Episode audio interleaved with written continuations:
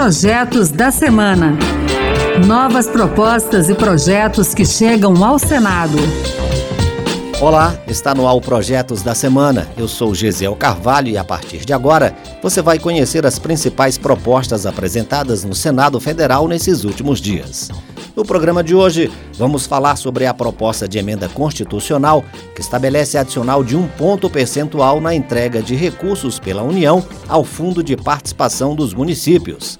Vamos conhecer também o projeto que estimula a recuperação de florestas nativas, principalmente em áreas degradadas na Amazônia Legal, por meio de repasses de recursos financeiros do Poder Executivo Federal. Fique com a gente.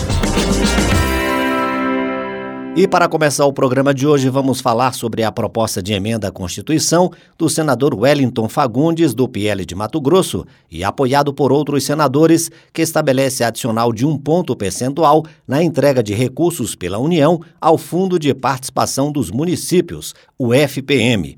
Atualmente, o FPM recebe da União uma parcela regular de 22,5% do produto da arrecadação dos impostos sobre renda e proventos de qualquer natureza e sobre produtos industrializados, mais três parcelas extras de 1% da arrecadação desses impostos. Essas parcelas são repassadas nos meses de julho, setembro e dezembro de cada ano.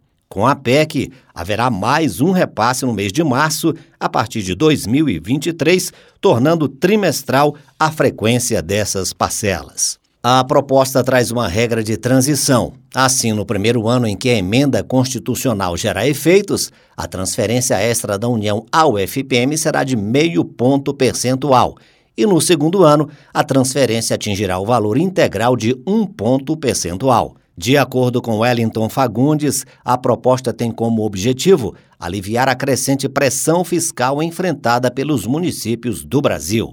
O senador explicou que a arrecadação própria dos municípios não vem crescendo de forma consistente desde 2015 e, por outro lado, as despesas são em grande parte incomprimíveis, como pagamento do funcionalismo sem a possibilidade de redução.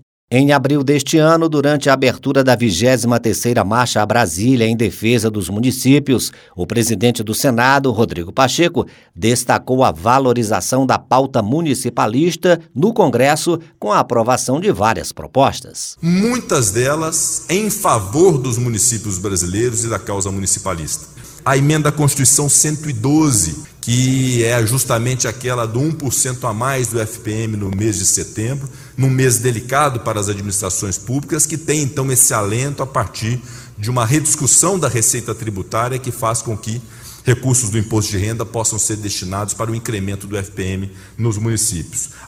Outros tantos marcos legislativos também aprovados, sempre sob a ótica do municipalismo. E esta defesa do municipalismo é uma defesa do Brasil. Se for aprovada em dois turnos pelo Senado, a PEC seguirá para análise da Câmara dos Deputados.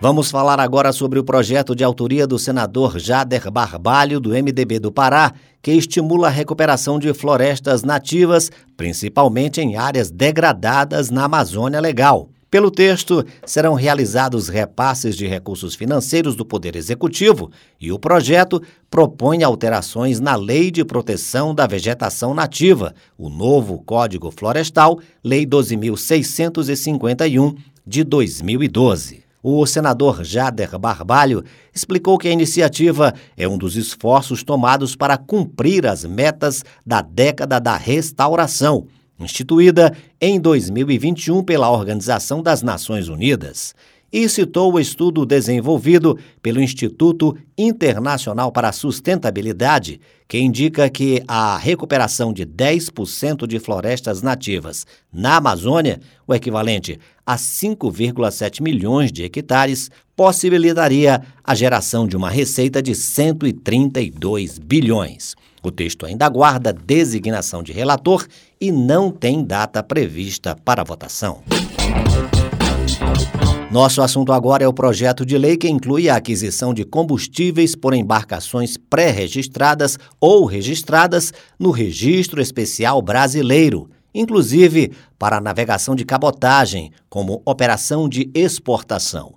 O autor é o senador Guaraci Silveira, do PP de Tocantins. Na justificativa, o senador lembrou que a Constituição Federal, no artigo 178, atribui prerrogativas exclusivas à União legislar sobre as regras do transporte aquaviário, inclusive as condições em que o transporte de mercadorias na cabotagem podem ser feitas por embarcações estrangeiras. O senador também lembrou que o estímulo à navegação de cabotagem é de grande importância na construção de uma matriz de transportes mais eficiente e contribui para a redução dos custos logísticos do país, podendo ser 30% mais barato em relação ao transporte rodoviário. Lembrou também que a navegação de cabotagem é um meio de transporte mais seguro, com menor ocorrência de roubos, furtos e extravios de cargas, com maior capacidade de movimentação,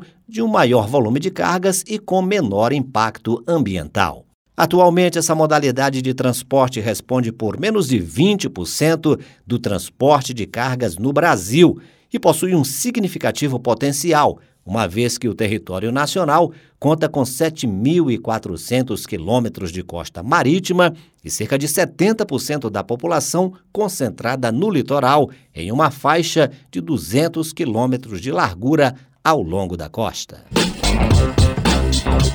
O senador Flávio Arnes do Podemos do Paraná apresentou um projeto de lei que institui o dia 21 de junho como Dia Nacional do Artista Vidreiro. O vidro é um dos materiais que tem fascinado o homem ao longo da história, sendo empregado por talentosos artistas que manifestam sua arte na escultura, transparência, lapidação, formato, simplificação, pureza e sonoridade do vidro como meio de expressão artística. A arte em vidro refere-se a obras de arte individuais que são substancialmente ou totalmente feitas desse material. O ano de 2022 foi instituído pela ONU como o Ano Internacional do Vidro e o Museu Municipal de Arte em Curitiba sediou em junho, de forma inédita no país, o Salão Arte em Vidro Brasil. Este evento foi o motivo para justificar o projeto apresentado pelo senador Flávio Arnes, que instituiu a data. A idealizadora do evento, a artista vidreira Desirê Segolo, destacou a importância de uma data nacional para esses profissionais. O mundo todo já é muito desenvolvido nesse tipo de arte e o Brasil agora começa a ganhar força. Então, a, a criação dessa data é muito importante para promover as, a arte, os artistas, gerar eventos em torno dessa arte mesmo. Estamos chegando ao final do Projetos da semana de hoje, mas antes de terminar, vamos conhecer o projeto do senador Jean Paul Prates, que busca reduzir a geração de resíduos de plástico descartável e promover a economia circular do plástico por meio de metas de reuso e reciclagem. O texto também cria o Programa Federal de Pagamento por Serviços Ambientais, que inclui as atividades das cooperativas e associações de catadores de materiais reutilizáveis e recicláveis dentro do programa e altera a Lei dos Crimes Ambientais de 1998, que passa a vigorar acrescida de dois novos dispositivos. O primeiro é o artigo 56A, que prevê detenção de 1 a 4 anos e multa a quem produzir, embalar, importar ou comercializar produto ou embalagem gerador de resíduos sólidos, em desacordo com as exigências